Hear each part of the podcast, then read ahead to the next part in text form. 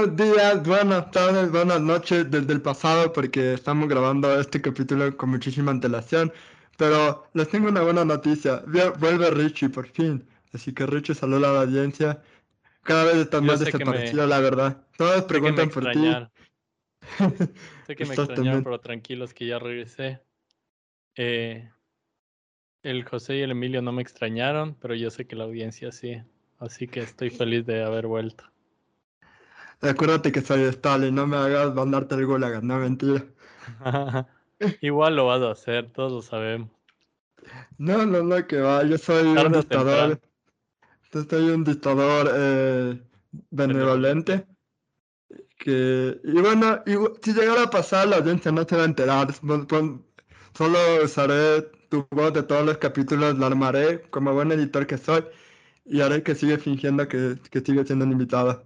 Así que lo tengo todo pensado, No se preocupen, no me Qué bueno que ya hayas pensado acerca de todas estas cosas. Exactamente. ¿Qué crees que hago en mi, en mi tiempo libre cuando no hay nada que hacer? No mentira. Eh, también está con nosotros nuestro amigo Colorado desde... Eh, No sé dónde está. No me acuerdo dónde está. Qué denso, directito desde el Coto. Estoy desde la Tacunga. Justamente, estoy, cerca de, estoy cerca de una de las cárceles, de hecho, no mentir, no tan cerca. pero sí he pasado un par de días por ahí. Hablando de temas que vamos a tener que topar. Pero eso es para que vean que Bad Habits está, o sea, esto es cosa de, o sea, nosotros hacemos nuestra de, nuestro reportaje directo desde el lugar, así. Bad Habits salimos al mundo y ahí es donde conseguimos toda la información que les traemos. Exactamente. El problema es que no desde el litoral, pero desde otra cárcel donde algo podrá salir, como Jorge Glass. Jorge Glass está en la Tacunga, ¿no es cierto? Sí, Jorge Glass está en la Tacunga. ¿Quieres que le mande saludos de tu parte? Eh, sí, dile que me devuelva la plata que me robó de los impuestos, mejor dicho. Emilio, Emilio, Emilio, Emilio, no seas descarado. Tú, todos sabemos qué pasó con esos impuestos y tú también te los bebiste. Todos nos los bebimos. Se lo bebió Enrique en la despedida de soltero, seamos honesto. Exacto. En todo caso, si es que sí fue así, valió la pena. Estuvo bien gastado. Exactamente. Y bueno, eh, hoy es un capítulo random porque no tenemos tema, porque prácticamente pasamos todo el fin de semana y no sabemos qué va a pasar en el fin de semana, así que no les podemos traer eh, realmente noticias nuevas que no sepan de la próxima semana. Pero sí podemos decir que Ecuador está camino a Qatar, muchachos. Creían que hace un año Ecuador iba, a Qatar, yo honestamente no. Así que toda esa promesa de que iba a boicotear el Mundial creo que va a quedar en stand-by desgraciadamente. Así que vamos de Ecuador al Mundial. Loco, yo hasta ayer no me creía que íbamos a ir al Mundial, weón. Literal. creo que me enteré ayer, así. Mijo, te enteraste mientras estábamos escuchando el partido.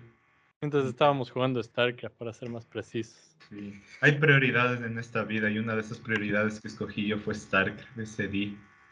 Era como que... No, era un poco, un poco de lo uno, un poco de lo otro. era, verás, es que era literalmente... Tenía dos opciones. La una era ir a un restaurante a ver el partido. Me tocaba gastar más dinero y todo.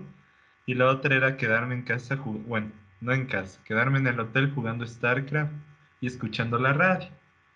Así que, escogí la, escogí la más interesante, jugar Stark. Pero en fin, hablemos, hablemos del partido en sí. Emiliano, dinos tu opinión, ¿qué te Acá, pareció? literalmente, dinos, tú viste el tenemos partido. Que, tenemos que agradecer a Vidal, eso sí es obvio. Bueno, yo diría ah, que fue un partido que... Emiliano, espera. Yo a Vidal le agradezco desde que se largó del Bayern y se fue al Barça a hacer el ridículo. Te soy sincero es verdad, es verdad. Ajá. por favor, Vidal, nunca te retires, continúa haciendo lo que haces. Literal, pero bueno, o sea, hablando de mi opinión del partido, fue un partido que no pensé que iba a pasar nunca porque metiste, metimos el gol antes de los 10 minutos y después le expulsan a Arturo Vidal, el mejor equipo, el mejor jugador de la selección chilena y encima después Alexis Sánchez se lesiona, se lesionan otros más y ahí, más allá de que el equipo de Ecuador, o sea, el, Ecuador jugó un muy buen partido, creo que se aprovechó de que a Chile tuvo muy mala suerte. Pero de ahí, creo que el planteamiento táctico fue muy bueno y, una victoria importante, aparte de que se gana por primera vez en Chile en los no sé cuántos años de existencia que tienen las dos federaciones. Pero es un triunfo importante que, que ya nos pone en, en esa canción de, en este modo medio navideño, medio de Catará, que encontré ahí en un video de doble 5 del, del ave Ramilla que entrevistó a un hincha que, que hacía como que eh, apúrate camellito que nos vamos al mundial. Así que básicamente eso, no está cerca, pero estamos cerca. Lo malo es que nos toca jugar contra Brasil y Argentina, los partidos de local, pero básicamente si que ganamos uno de esos, Ecuador va a volver al mundial después de ocho años. Denso. Sí, sí. O sea, obviamente mucha emoción que Ecuador regrese al mundial. Eh, tú, Emilio, estabas diciendo que lo que más te emociona de todo esto son los cromos. ¿Confirmas eso o qué? Confirmo. Lo peor es que aún tiene Ecuador en el mundial, yo no, el álbum de cromos es la máxima que me ha pasado en la vida y es algo súper genial. La verdad que sí. Eh, es, un, es un momento que tiene todo, que en, esta, en estos momentos se perdido como el compañerismo o el necesitar algo de un extraño, como decirle, tienes el cromo que necesito, cuánto quieres o qué quieres, y por lo general te dicen dos dólares y te doy el cromo. Y uno lo piensa, como que dos dólares, con esto voy al bus, al metro, o la tría. Yo no voy en bus, desgraciadamente, pero piensa en otros zapatos, como que se lo pensaría, así que es una práctica social bastante interesante, la verdad. Y también decir que, por suerte, Bar Javi esta vez no le salió a la selección, así que creo que el problema no era Bar Javi, sino otra cosa. Sí, el problema era... ¿Cuál era el problema, la verdad? En su opinión. Eh, Yo creo que era en parte, obviamente, mucho tiene que ver con eh, la federación y, y las relaciones incluso entre los jugadores y la federación, creo yo, pero a la final parece que al fin un nuevo equipo eh, de, ¿cómo se dice? Jugadores nuevos. Eh, sí, lo interesante es que... Nuevas personalidades, diría yo. Sí, es que lo interesante es que hay jugadores de 19, 20 años. Eh, o sea, cacha, yo tengo 28, vea, perdón que se estaba aumentando un año. Tengo 27 años y estoy aquí sentado haciendo un podcast dentro de ese tipo con siete años menos van a jugar un mundial, te hace sentir un poco inútil, la verdad, pero bueno, eh, así es la vida para algunos, me imagino. Eh, pero bueno, eh, creo que este va a ser también el episodio más clickbait, pero voy a dejar esta pregunta para el final porque tenemos que hablar un poco de lo que ha acontecido esta, esta semana, porque estábamos hablando de eso y dijimos, wow, tenemos que dejar esto para el episodio. Pero bueno, como saben, la semana pasada hubo otra, otra, otra masacre, otra matanza en la, en la, en la del litoral.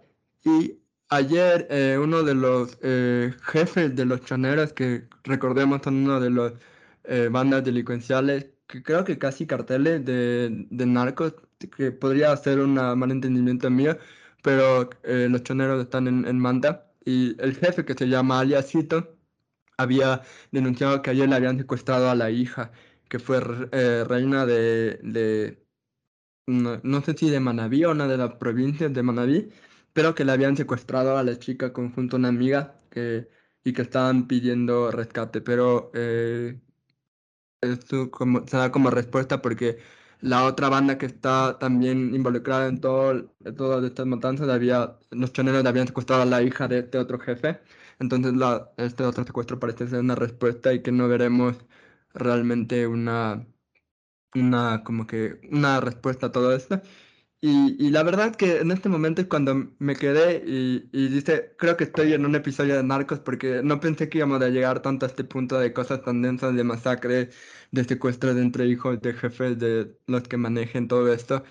Y, y es preocupante que, o sea, honestamente, ¿ustedes creen que hay un punto en el que o sea, muchos, por ejemplo, muchos críticos de Rafael Correa piensan que todo esto ocurrió el momento que Correa quitó la base de la manta, de base de manta, pero yo creo que hay otro origen. ¿Ustedes cuáles pensarían que sería lo, lo que saben en su opinión? ¿Con dónde empieza todo este problema para Ecuador?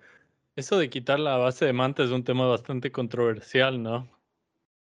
Porque obviamente en ese momento, José, tú no sé si es que sabes un poco más, pero esto era parte de la idea de sacar a Estados Unidos de Ecuador. Exactamente, así es. Es porque la base de manta era manejada por los gringos. Ajá, entonces. o sea, eh, es justamente. Hay el gran componente a todo esto de, bueno, eh, tenemos que dejar de ser. Ya saben, lo que la típica de Estados Unidos claro, era un controles la mayoría de era un tema geopolítico principalmente. Eh, bueno, el aspecto geopolítico, internacional, ajá. Exacto, entonces era un tema de soberanía y, e imagen seguritaria internacional. Que, a ver, eh, yo creo que podemos encontrar tanto argumentos a favor y en contra de lo que mencionan. Puede ser que el tema del avance de Manta sea un, un impacto notorio, puede ser pero recordemos que sinceramente Estados Unidos no es un gran, bueno, perdón. Eh, la guerra contra las drogas, los países latinoamericanos no son grandes ganadores. Iba a decir Estados Unidos, pero vamos, Estados Unidos, aparte de ganar dinero por poner sus tropas en otros países, sigue, sigue esnifiando la droga. Si no, pregunten a Wall Street.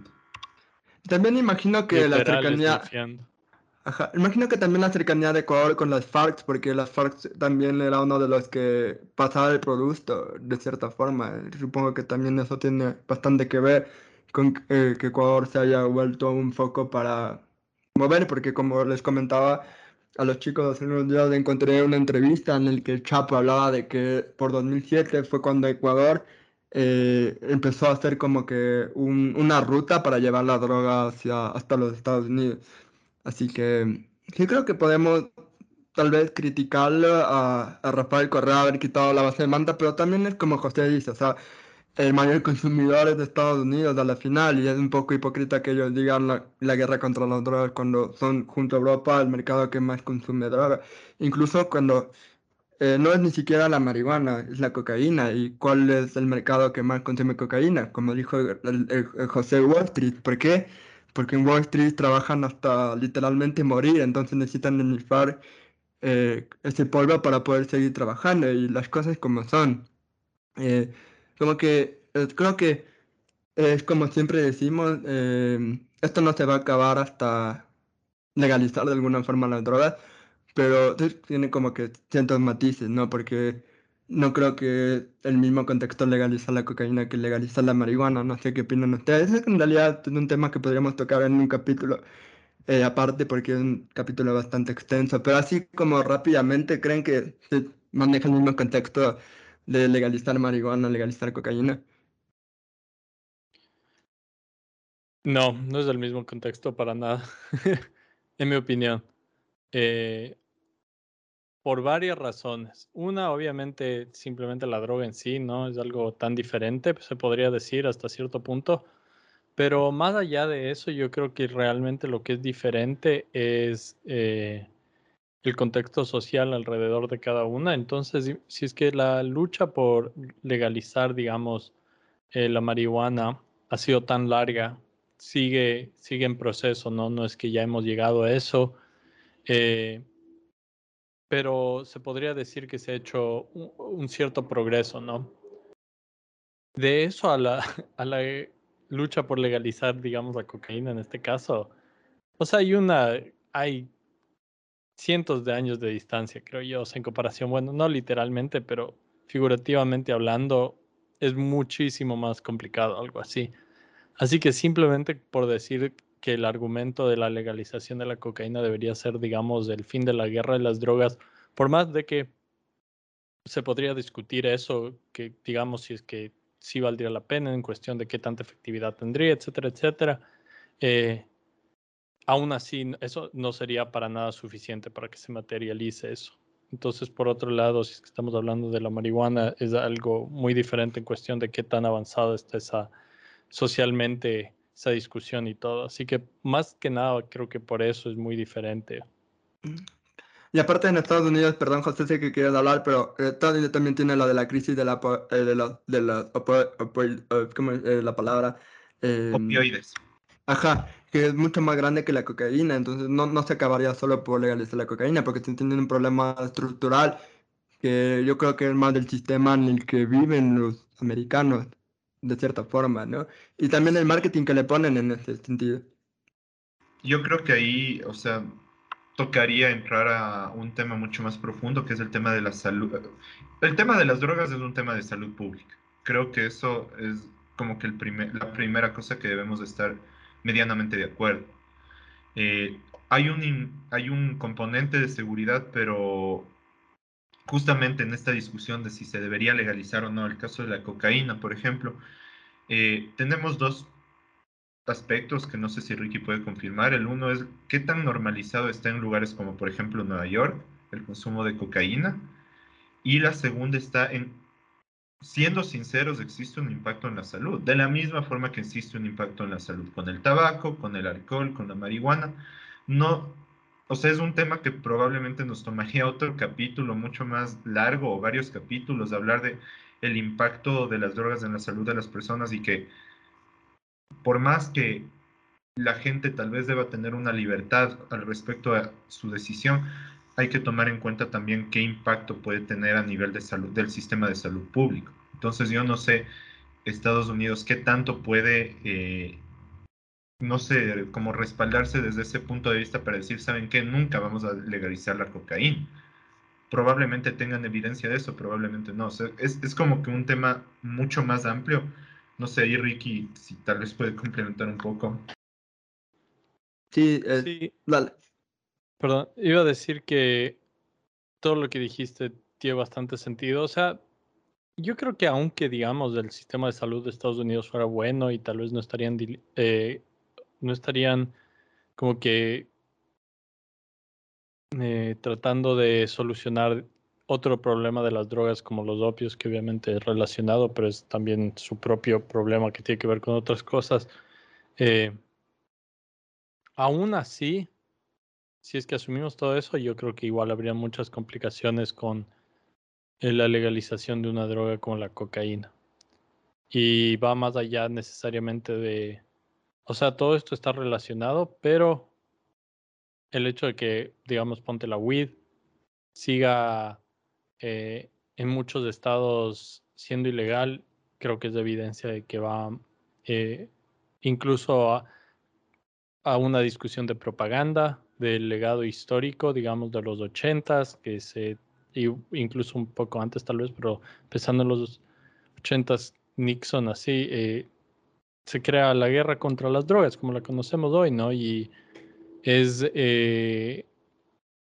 paso a paso, droga por droga, tal vez yo creo que obviamente hay gente que debe conocer la historia muy eh, minuciosamente de cómo ha sido la guerra de las drogas y el proceso de legalización, pero lo que sí diría es que eh, más allá del sistema de salud, de las capacidades materiales de Estados Unidos para poder tratar a la gente si es que decidieran, por ejemplo, consumir cocaína legalmente, o sea, igual la gente lo consume, eso lo sabemos y por eso estamos discutiendo esto. Así que no creo que esa sea una consideración realmente muy grande. Creo que va más por el lado del estigma social, del eh, legado histórico de la propaganda en contra de las drogas, más que de la salud de la gente per se. Claro, y, es muy importante lo que dicen porque incluso la cocaína sabemos que es mucho más adictiva que la marihuana, ¿no? Y, y es un problema cuando tienen un adicto, por lo general lo que hace nuestra sociedad no tratarlo, sino ellos pocamente se destruyen hasta que solo quieren drogarse. Y es un problema que sumamente no sé qué, o sea, necesitamos aprender a rehabilitar a esos adictos, por ejemplo, en vez de enviarlos a la cárcel, como normalmente se hace. Y el problema cuando encarcelas a alguien que tiene una adicción, que probablemente va a seguir cayendo porque no lo has rehabilitado ni social ni, ni psicológicamente, y que muchas veces esas adicciones vienen de, de un trauma, ¿no? Es un, es un problema bastante complejo eso de legalizar una droga que es mucho más potente que la marihuana, porque la marihuana incluso tiene propiedades que pueden ayudar medicinalmente, por eso se han aprobado mucho más medicinalmente que como para recreación, como en el caso de Ecuador, por ejemplo.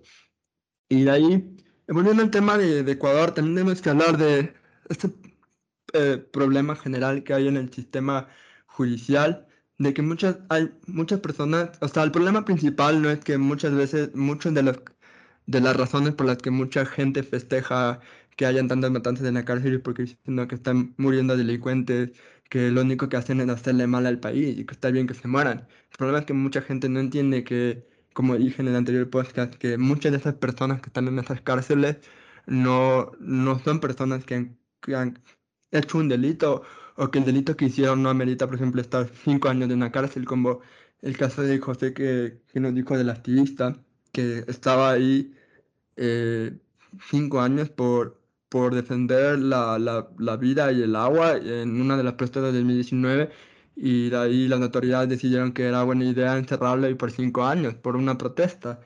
Eh, o sea, eso me parece súper injusto y por eso, eh, sobre todo esta semana, he leído mucho en redes sociales, especialmente en Twitter, testimonios de muchas personas que decían que, por ejemplo, había un caso de, de, un señor que, que le querían encarcelar, llevar a la cárcel porque tenía el mismo nombre los mismos apellidos que una persona a la que estaban buscando por un crimen, pero él no era el criminal y la, los policías estuvieron a punto de llevarle al litoral, que es donde esos problemas, solo porque tenía el mismo, el mismo nombre que ese delincuente.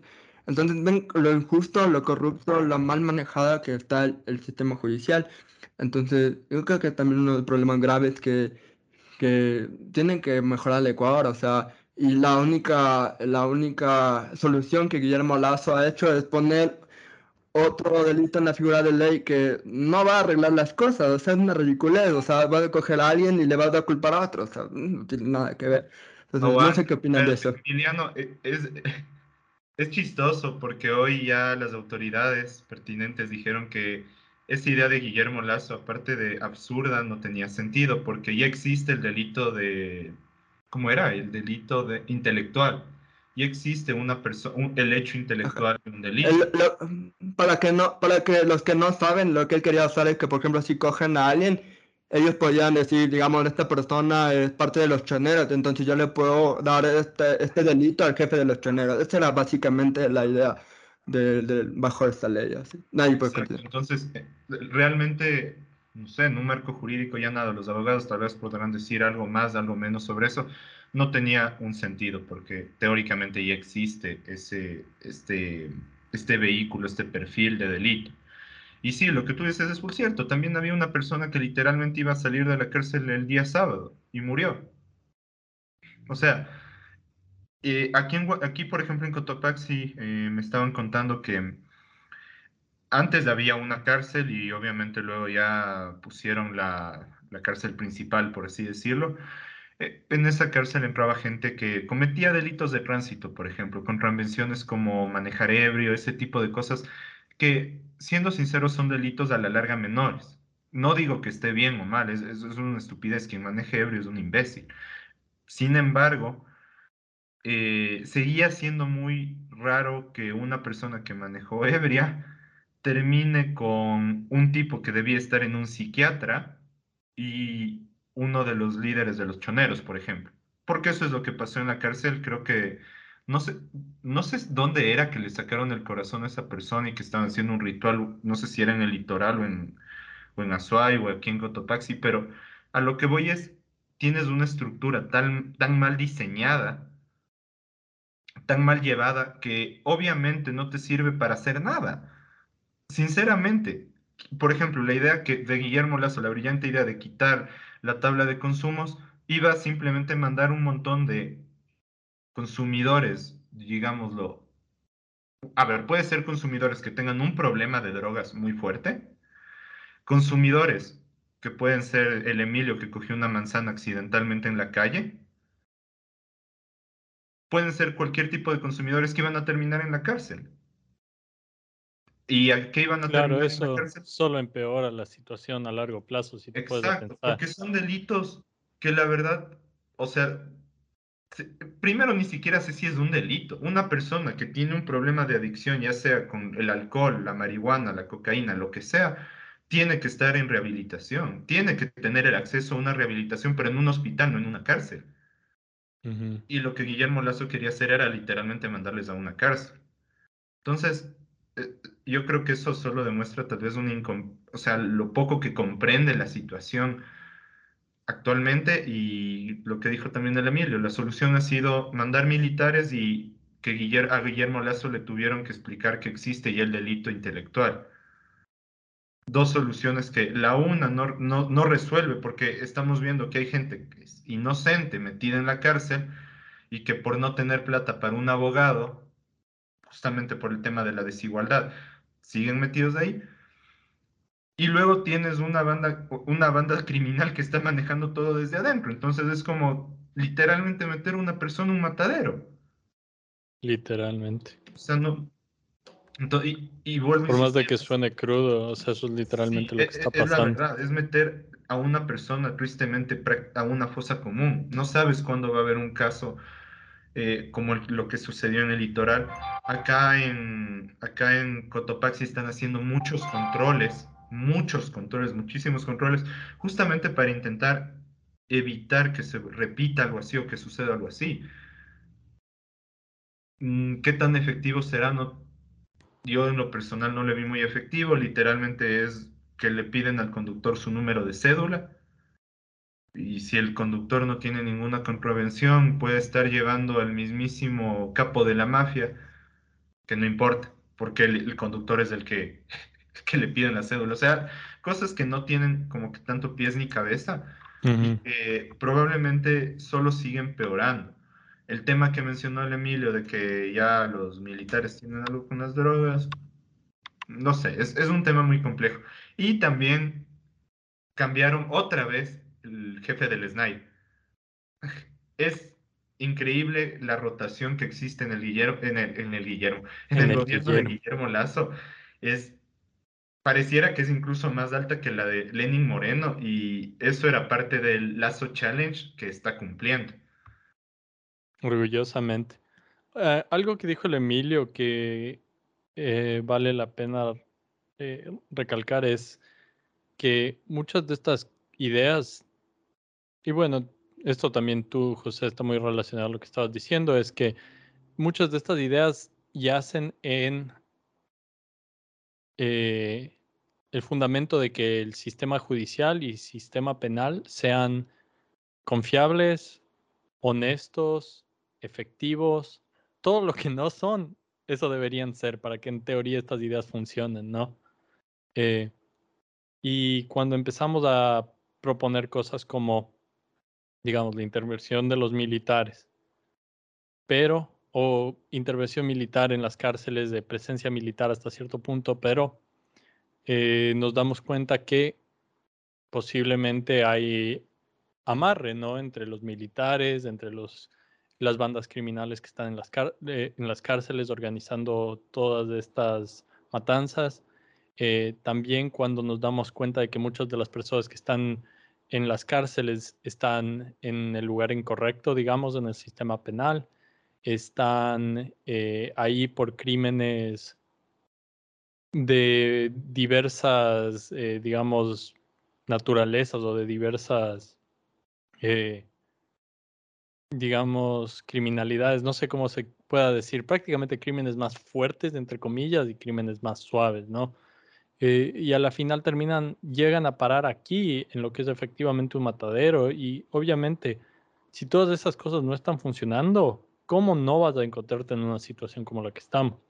Entonces, decir que la solución es más, eh, más fuerza, más dinero al sistema penal, a las cárceles, etcétera, etcétera. Si bien entendemos por qué se está pidiendo eso, porque la situación es realmente crítica, y porque es una emergencia, porque es una crisis humanitaria, literalmente, aún así, a largo plazo y cuando te pones a pensar en por qué estamos en esta situación, es obvio que esa no es la situación. Y también hay un paralelo interesante con lo que pasa acá en Estados Unidos, que muchas personas han perdido la fe en el sistema policial y por eso hay movimientos como el de Black Lives Matter, que prácticamente eh, es una respuesta a la violencia policial en contra, en este caso, digamos, de la gente negra en Estados Unidos y además de eso, han salido ya grupos independientes que solo piden defund the police, por ejemplo. Entonces, no tiene que ver solo con Black Lives Matter, pero en general es en contra de la policía, en este caso específicamente. Entonces yo creo que similarmente, eh, en el caso del Ecuador, primero una pérdida total eh, de la fe, si es que teníamos alguna fe en eso, en el sistema carcelario, en el sistema penal y por lo tanto en gran parte también en el sistema judicial, como estamos diciendo aquí. Y si es que no se tiene eso, entonces, ¿cómo esperan a la gente que, cómo esperamos que se vaya a apoyar, digamos, meter más violencia en las cárceles? En este caso, meter más, digamos, fuerza militar, por ejemplo, cosas así. Eso es un tema muy complicado, pero yo creo que está claro por qué hemos llegado a este punto y también por qué hay tanta gente que sí va a decir que esto es un error, que está en contra a pesar de las matanzas que se están dando. Y también es justo mencionar que, por ejemplo, una de las personas que murieron en la masacre del pasado viernes era una mujer trans. Y como se han dicho muchas veces, hay, hay una gran comunidad de LGBTI ahí que está en un pabellón de varones. ¿Por qué? Es, cachan lo mal que está hecho y formado todos los reglamentos durante la cárcel que una mujer trans no se le reconozcan sus derechos y tenga que ir a un pabellón de varones así de mal como que funciona nuestro sistema carcelario. Y muchas de las soluciones que yo he visto en redes sociales es privatizar las cárceles. Y yo creo que Ricky, que vive ahí y que es un tema que muy común, se, recurre muy común en Estados Unidos, que porque es una mala idea privatizar las cárceles, porque se vuelve un negocio. Y yo creo que Ricky puede darnos una mejor idea de esto. Sí, hemos discutido eso un poco antes en el podcast y la verdad se le podría dedicar probablemente un episodio solo a eso, pero en pocas que las cárceles se vuelvan un negocio por obvias razones es una pésima idea. Tienes un incentivo a meter más gente a la cárcel porque meter gente a la cárcel es un negocio, ¿no?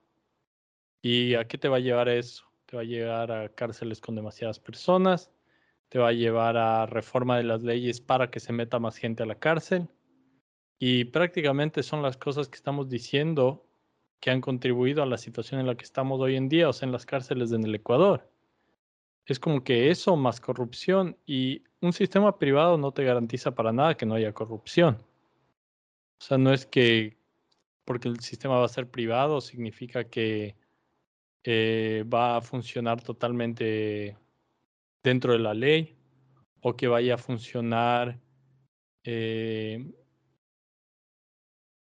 digamos, puede que haya, obviamente se esperan cambios, digamos, en cuestiones de efectividad, así, no niego que pueden haber cambios, pero yo creo que la gente espera que eso solucione un problema que tiene raíces que van mucho más allá de solo la naturaleza de, las cárceles como un ente público privado. Entonces, es algo que más que nada yo creo se usa para eh, avanzar intereses privados, ¿no? En el caso de Estados Unidos está muy claro que eso es algo que mueve mucha plata, entonces obviamente va a haber gente que esté metiendo dinero, cuestiones de marketing y publicidad para que se promulguen esas ideas, ¿no? Yo creo que sería algo muy similar en el Ecuador, o sea, va a haber gente con incentivo para querer generar esos ingresos y obviamente van a decir lo que se les venga por la cabeza con tal de que parezca una buena idea. Y solo como ejemplo, o sea, para porque es claro, siempre hay esta, esta percepción de que lo privado no es corrupto. Eh, aquí en Ecuador, muchas, eh, muchos de los grandes procesadores de leche, eh, para que cachen, importan de Perú y Colombia, y si es que no importan de Perú y Colombia la materia prima, eh, es como que se inventan, entre comillas, impuestos, me invento, la, el precio mínimo de la leche actualmente es 42 centavos, eso es lo que se le debería pagar a un productor, pero em, es como que les cargan ciertos impuestos, digamos así, medio ficticios, y es como que terminan, me invento, pagándole realmente 37 centavos. No sé, ese es un ejemplo a mi criterio de corrupción por parte del sector privado podemos encontrarlo de muchas maneras, es un abuso. Y como todo abuso, no se da por, no se da porque sea público privado, se da por cómo está estructurada tus instituciones. Un país donde literalmente puedes evadir impuestos y te defienden por evadir impuestos, donde por más que tengas comprobado el caso de corrupción en un hospital, te dejaron libre, yo creo que hay demasiada impunidad y esto ya no es un tema de que sea público o privado. Simplemente se busca la manera de que la gente quede impune de cualquier huevada que haga. Terminas en la cárcel por ser pobre más que por ser culpable. Sí, así es. Es un problema que no creo que Guillermo Lazo eh, pueda solucionar en sus cuatro años de mandato, así que tiene esa suerte de completar, sí, porque creo que nadie se imaginaba este comienzo. O sea, honestamente, yo creo que este Lazo Challenge va, se va con el pedestal, honestamente.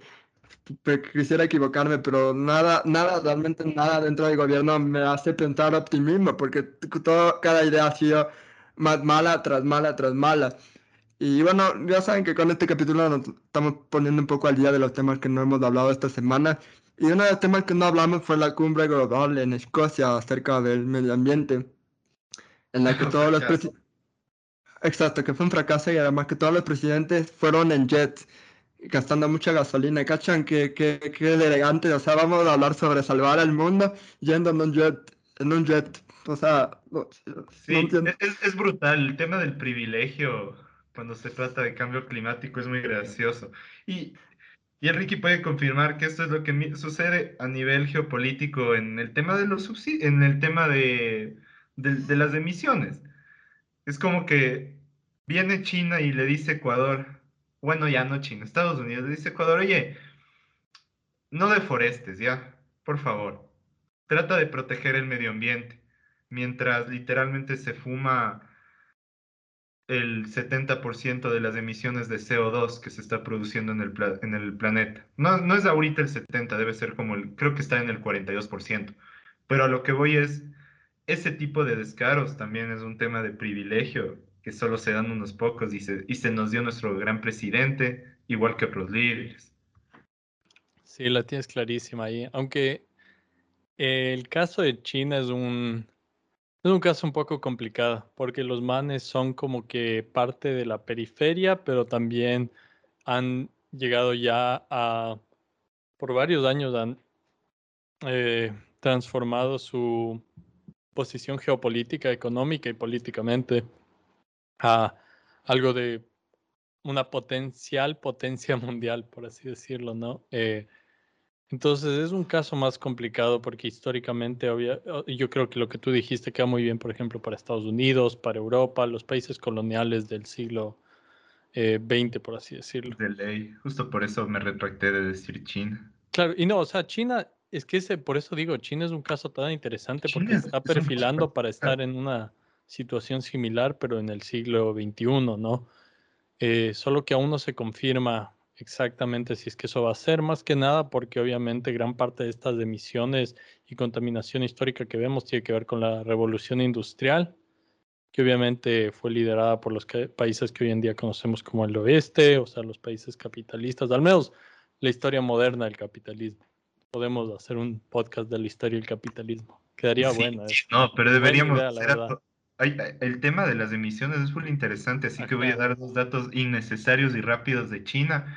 Eh, en 2001 se llevó a cabo un análisis donde se veía eh, responsables como consumidores y como productores en términos de emisiones de CO2. ¿Qué quiere decir? Que hay países que, por ejemplo, por así decirlo, producen más CO2, pero para que otros consuman, que es el caso de China. Es como que China saca full CO2, pero que es para que Estados Unidos consuma eso. Entonces es una relación, por así decirlo, de exportación e importaciones de, de CO2. Es un caso muy interesante y adicionalmente les comento que recién sacaron una investigación alrededor del Banco de Desarrollo de China y sus negocios con América Latina.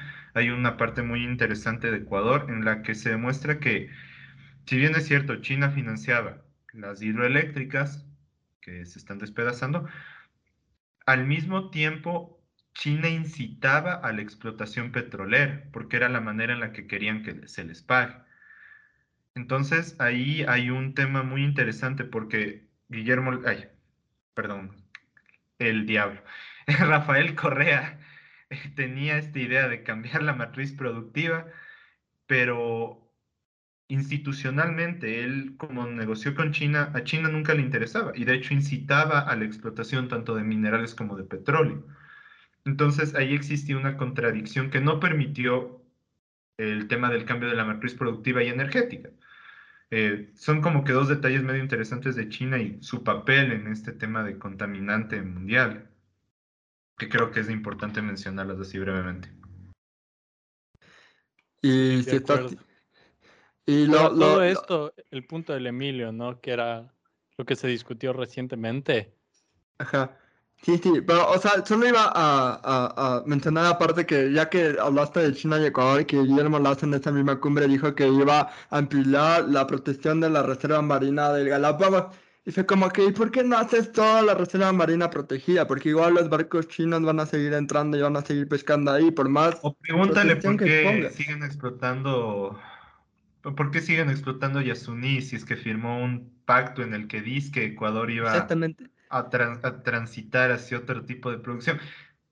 Perdón, Ulchur, si en algún punto llegas a escuchar esto, te vieron la cara y les vieron la cara a todos los de eh, la lupa verde, creo que se llamaba, porque al final del día creo que fue incluso más descarado que Correa este cambio.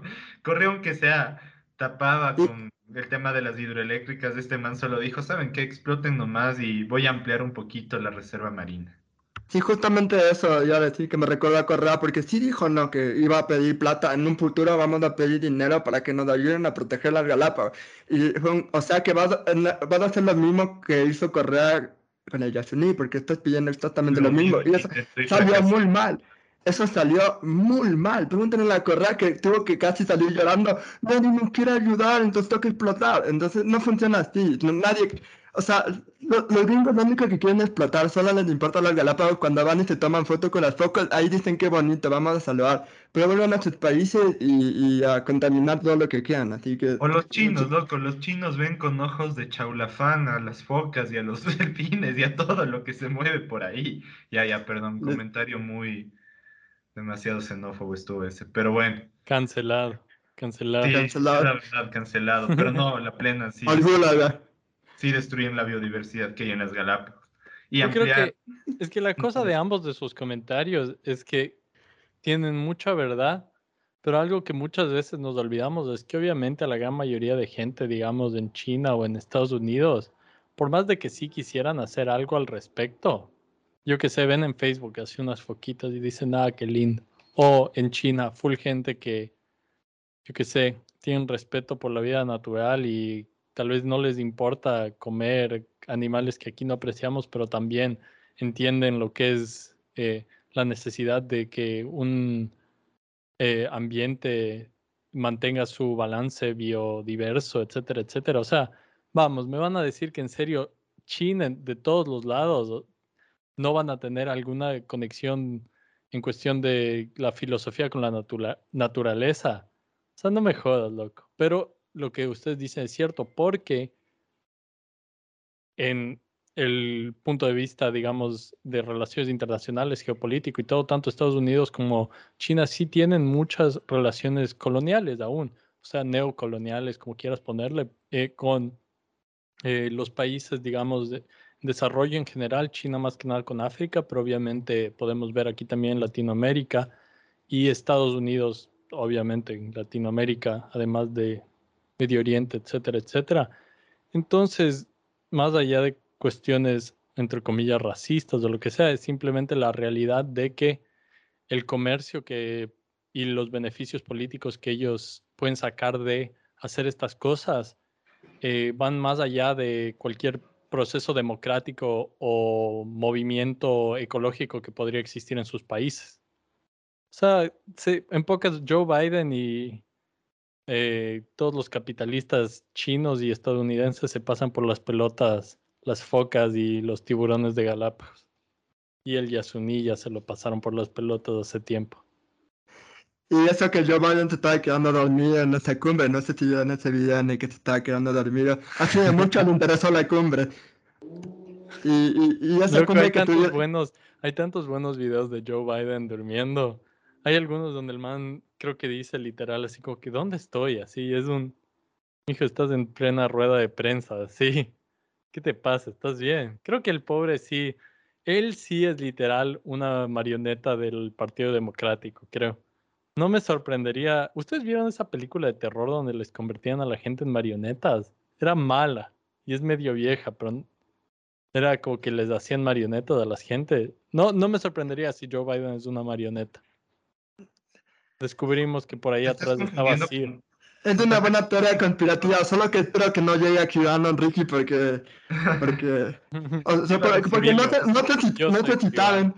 Hablando de eso, no sé si saben que hay un grupo de esos conspiranoicos que están parados en Dallas desde la semana porque dicen que supuestamente ahí va a ser el regreso de John F. Kennedy.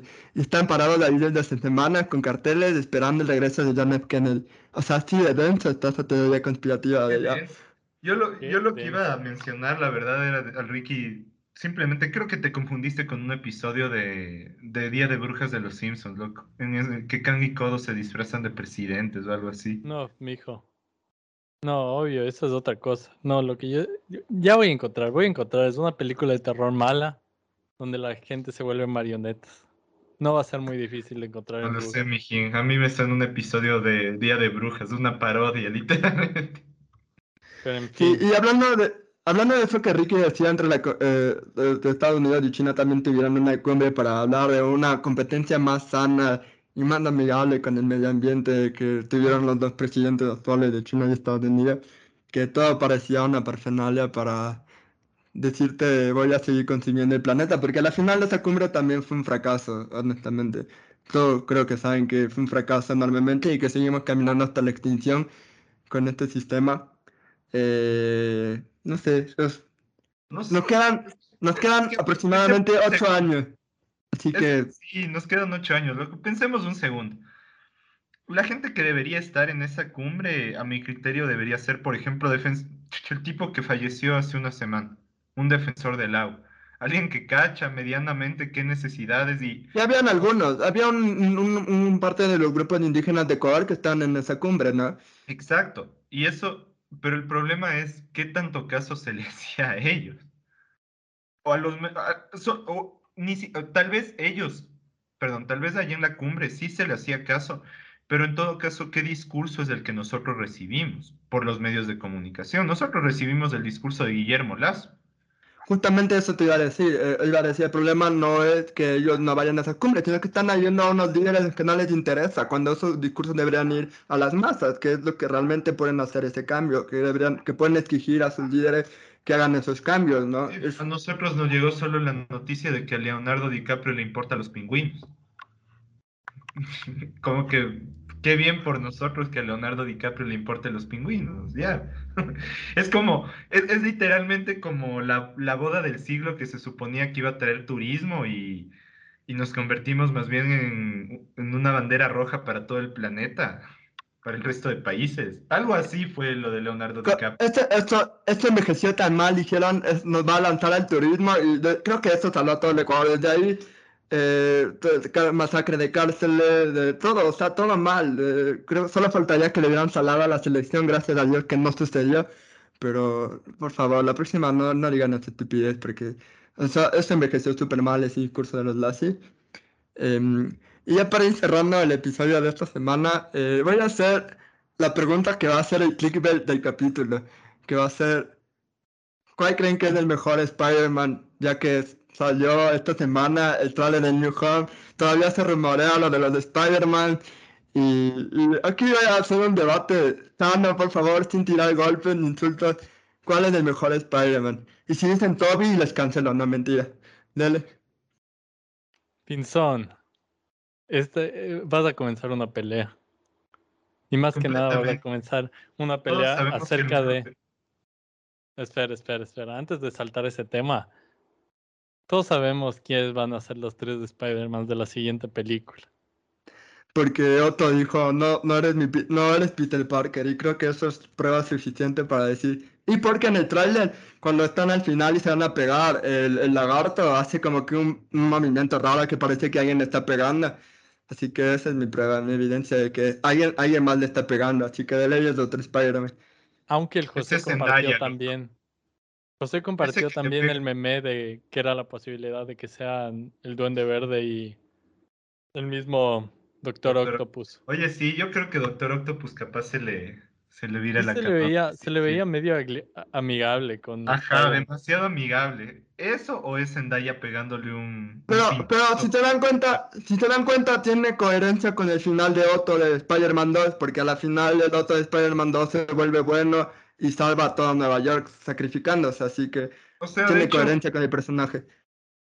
Sí, con el que no tuviera sentido es con el Duende Verde. Ese man estaba loco todo el tiempo. Creo que nunca se Eso sí no tendría sentido.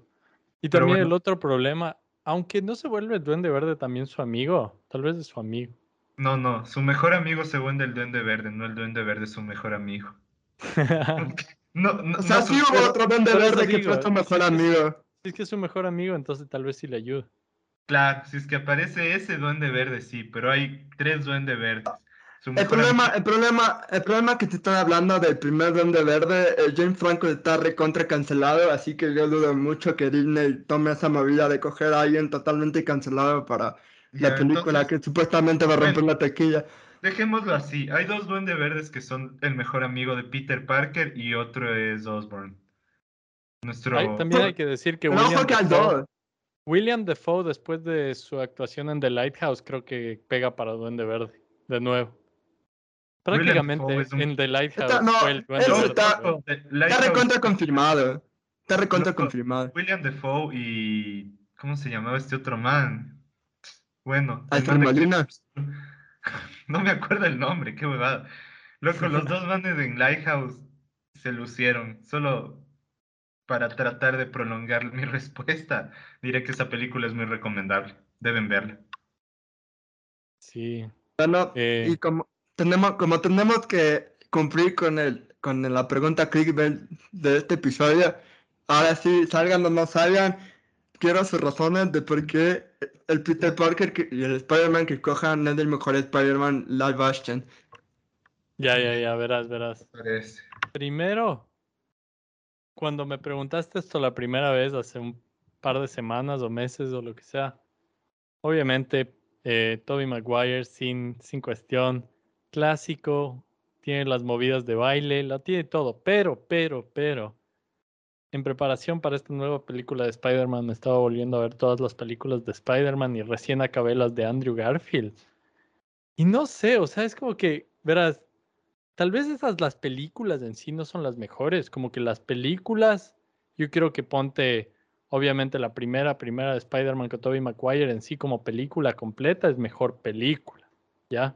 Que probablemente las dos con Andrew Garfield. Pero en sí, Andrew Garfield como Spider-Man creo que es el que más sentido tiene. Tobey Maguire siempre se veía medio como que, no sé, era medio raro, hermano. O sea, en sí su actuación es medio extraña. Es como que sí es chistosa, es medio de comedia, pero también, no sé, como que no, a la final no Ajá, exacto, exacto. Pero de ahí, en cambio, eh, Tom Holland yo creo que es demasiado chamo, así es como que le hicieron demasiado niño al man. O tal vez solo es porque ya estoy medio viejo. Pero Andrew Garfield es como que queda en, la mitad de los dos. Y es como que tiene full, o sea, se parece full al personaje de Spider-Man de los cómics, en mi opinión. Es el que más se parece. Cuestiones de personalidad, incluso de edad y de cómo se ve. O sea, es el que más tiene sentido de que sea Spider. Así que por esa razón, aunque las películas que más me gustan son las de Tobey Maguire, creo que el mejor Spider-Man es de Andrew Garfield. Ya, justo ya decir, quitando objetividad, porque ya tú ya pedí que querías esquivar la pregunta, pero ya... No, no, mi, mi decisión final es de Andrew Garfield. Qué fuertes declaraciones, porque yo opino lo mismo, pero, pero, pero para mí aquí viene algo, yo, yo voy a meterle candela a esto. Para mí la mejor película de cualquier Spider-Man sigue siendo la segunda de Maguire y la peor película, irónicamente, en mi opinión, es la tercera de Spider-Man de Maguire. Esa la tercera película para mí es, no sé, eh, la volví a ver y no tenía mucho sentido cómo llevaron la trama, pero la segunda película es, es como que la película perfecta de un Spider. Espera, espera, espera. ¿Cuál es la tercera de Andrew Garfield? La de Venom, la de Venom el hombre de la de Venom, hombre de arena y el otro duende verde. Wow, wow, wow. ¿Cuál es esa, weón? La de Carnage. ¿No has visto la tercera de Spider-Man, Ricky? La de Tobey Maguire. Es la, la del baile. ¿Esa la de Tobey Maguire o la de Andrew Garfield? No, no, Tobey Maguire. Es que lo que digo es que. Ah, yo creí que José dijo Andrew Garfield. Ah, bueno, me confundí. Entonces. Ah, ya, ya. Yo por eso dije, espera un segundo, hubo una tercera con Andrew Garfield. No hubo, bueno, fuera. Pero. Este eh, la de Toby, la tercera, me parece la peor película. sinceramente, es la que menos disfruté de todas. De ley, de ley. Obvio, loco. Pero hay momentos full cargosos también. Completamente. yo, yo, en realidad. yo en realidad le tengo full cariño a la tercera y creo que la segunda de Andrew Garfield es la peor, honestamente. Creo que. Probablemente, sí. creo que los villanos no encajan. Creo que el diseño del estro es horrible.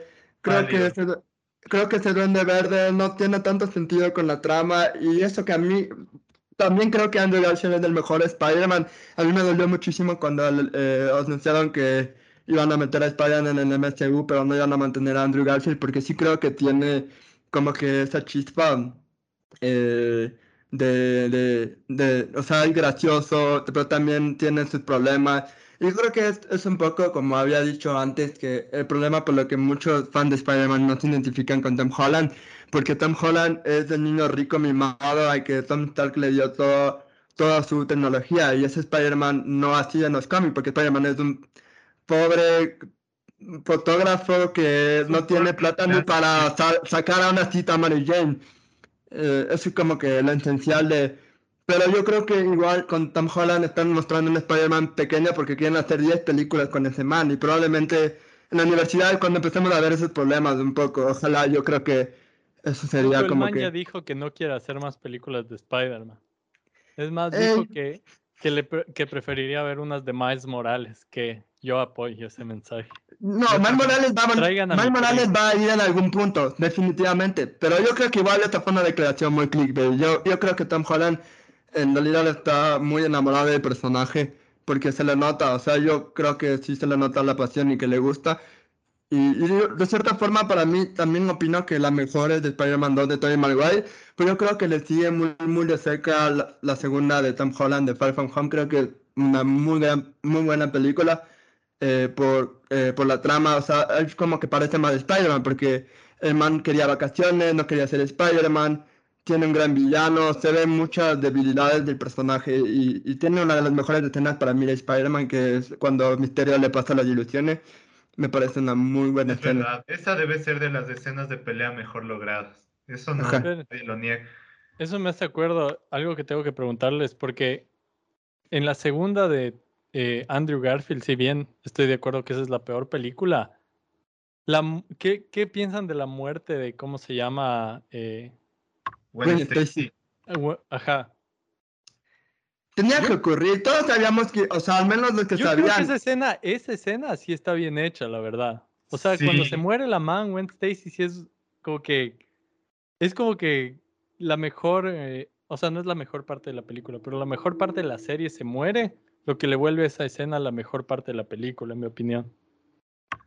Es súper bien logrado. O sea, debe ser es como que tienes una buena escena en medio de una película terrible.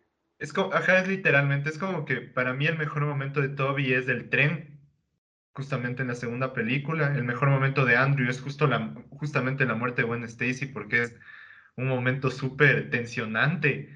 Y la mejor escena, igual de, de Tom Holland, sería la escena de la pelea contra Misterio, porque le lograron súper bien. Aunque también hay una escena con Tom Holland que es cuando el Buitre le bota todo eso y el man está como que me desesperado y coge fuerza como para botar todo y salir de ese atasco. Pero yo creo que igual de Tom Holland la mejor película que le veremos va a ser esta. No solo porque van a salir otros Spider-Man, sino porque como he visto los trailers, creo que va a estar en un lugar en el que no ha estado dentro del universo de Marvel, que, que todos le han revelado la identidad que la haya cagado con el multiverso. Entonces yo creo que la mejor versión del Spider-Man de Tom Holland en realidad está por verse. Para yo creo que tú dices eso solo porque va a aparecer Daredevil y todavía no confirman eso. Oye, eso sí está, ese sí es el mito más grande que he escuchado. No, ya está confirmado y tengo pruebas. es posible tengo pruebas. Tengo un montón de pruebas. Para esto tengo un montón de pruebas, pero nos duraríamos de otro podcast. Pero que solo voy a decir que Spider-Man en los cómics eh, afronta una situación muy parecida a la que vamos a ver en la película y necesita un abogado. ¿Quién es un abogado? Mal Murdock, alias Daredevil, así que más pruebas necesita Richie. Estás inventándote esas cosas.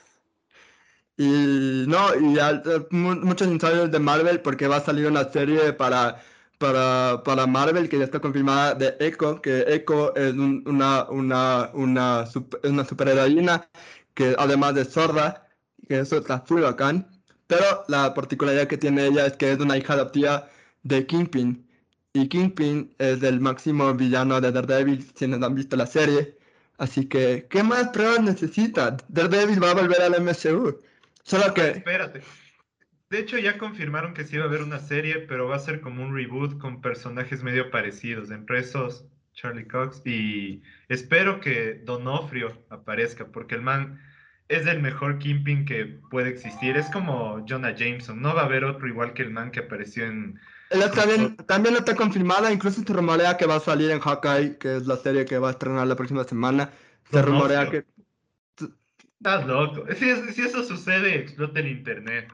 Hay un rumor, hay un rumor de que va a salir en Hawkeye, así que estén atentos con la serie de Marvel. Marvel, ya que te estamos haciendo tanta publicidad, puedes patrocinar el canal. Gracias. Eh, y nada, eh, sí, ya, nos deben un patrocinio. Exactamente.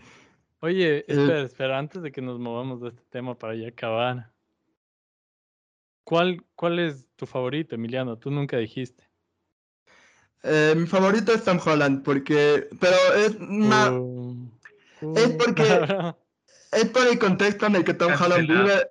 Que, o sea, mi gran sueño desde que, que empezó a crear todo lo de los Vengadores, es ver Spider-Man con el Capitán América, con Iron Man y todo eso, y ver a Spider-Man haciendo equipo con todos ellos, me parece eh, genial. Y también porque me parece que Tom Holland es un muy gran actor. O sea, yo creo, siempre he sido partidaria de que al ser un actor que está muy encasillado, deberías ver sus otras películas. Y Tom Holland en películas como The Devil of All Times y Cherry hace una, una performance espectacular. Ustedes deberían ver esas películas. Como también Robert Pattinson, a mí me parece que Robert Pattinson va a hacer un gran papel como Batman mucha gente cree que no. Justamente es lo que decía. Y hablando de eso, vean Lighthouse, otra vez. Estamos, estamos publicitando esa película también. Deberían darnos algo. es. Pero sí, eh, yo creo que Tom Holland y un segundo es Andrew Garfield, sin duda. Tommy, yo, creo que Toby es mucha la nostalgia, porque eh, son grandes películas, pero Toby no es un buen Spider-Man. O sea, es como que para mí es muy soso, pero porque me acostumbré a que Andrew Garfield sea chistoso y que Tom Holland también sea chistoso, porque ese es como que la esencia un poco de Spider-Man, de que se burle de sus o de su, de sus villanos y todo eso. Y entonces mover a esas versiones me parecía más divertido que el de Tobey Maguire. Así que ya pueden cancelarme si quieren, pero esa es la verdad. Tobey Maguire es tercero. Incluso, incluso le pondría cuarto porque hay esa live action de Miles Morales que me parece hasta mejor que la de Tom Holland. Y ese Peter Parker que salen en esta película animada me parecen incluso mejores que los de live action. Así que yo creo que... ¿Cuáles? ¿Cuáles? ¿Los de la animada? Ajá, los de, los de, ah, Spider. Aguanta, no, no, tú dijiste entre los tres, no seas zángano. Si es que metemos Spider-Verse, probablemente, creo que esa sería mi película favorita de Spider. Muchos dicen eso, la verdad. Muchos dicen que incluso que es la favorita de muchas personas que he escuchado, la verdad. Para mí es un segundo, sí. Pues muy buena, la, la, verdad, sí, es muy, muy buena película. Y ya, bueno, eh, nos hemos pasado de la hora. Eh, gracias por acompañarnos de esta semana. Perdón que no hemos hablado tanto de esta actualidad, pero nos tocó grabar eh, este capítulo muy temprano en la semana por problemas logísticos.